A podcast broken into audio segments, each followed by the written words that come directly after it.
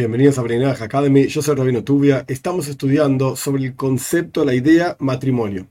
Si bien no todos los matrimonios, gracias a Dios, terminan en divorcio, pero uno de los conceptos que uno tiene que ser consciente que existe en el judaísmo, tanto para judíos como para no judíos, es justamente el divorcio.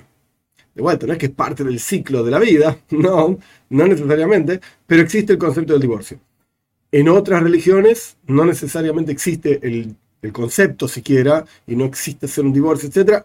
En el judaísmo existe el concepto del divorcio, esto está ampliamente explicado en la Toira. Ahora bien, el así como el proceso de matrimonio para Bnei es diferente del proceso de matrimonio para judíos, de la misma manera, el proceso de divorcio para Bnei Noach es diferente del concepto y proceso de divorcio para judíos. No importa tanto cómo es el proceso para judíos, porque esto es una clase para Bnei. Así que, ¿cómo es el tema del divorcio para Bnei?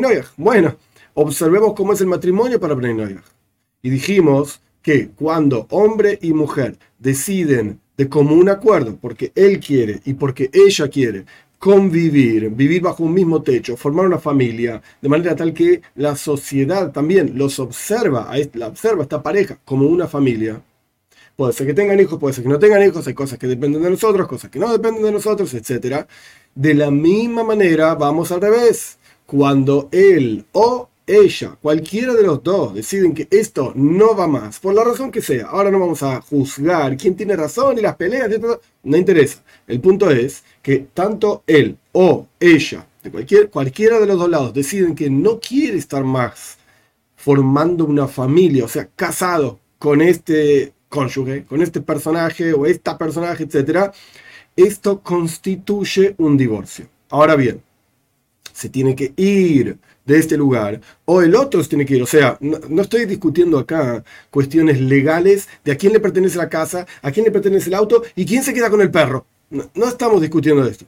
Lo que estoy discutiendo, es cómo se deshace un matrimonio. Así como un matrimonio se hace cuando ambos conviven en un hogar, en un hogar y viven juntos y forman una familia y ambos están de acuerdo, esto es fundamental. De la misma manera al revés, un matrimonio se deshace para Bnei Noyach, no se aplica esto a judíos, pero para Bnei Noyach el matrimonio se deshace cuando alguno de los dos dice, bueno, basta, no más, y se va. O el otro se va y dice, etcétera.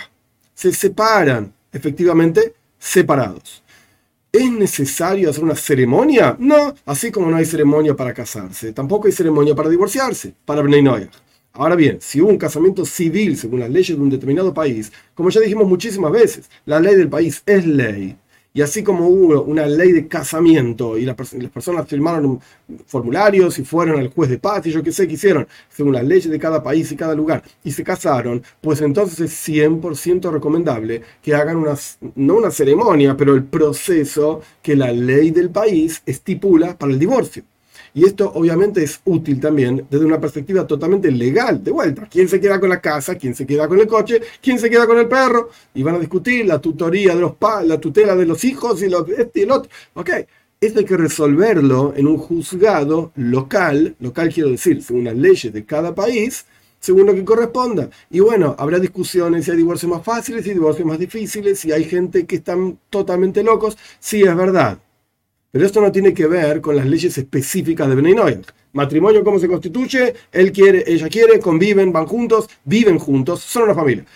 Divorcio, ¿cómo se hace? ¿Cómo se desconstituye un matrimonio? Pues alguno de los dos ya no quiere más. No importa si el otro sigue queriendo o no. Alguno de los dos ya no quiere más. Pues ya no viven más juntos. O porque él se fue, porque ella se fue, o porque los dos se fueron. Yo qué sé y se acabó el matrimonio. Ahora bien, esto no termina 100% acá, esto hay que seguir desarrollándolo. Hoy, por así decir, llegamos a esta parte, ya entendimos constitución, desconstitución, existe el divorcio para las leyes del Benoyah, esto es lo que el judaísmo propone para los no judíos.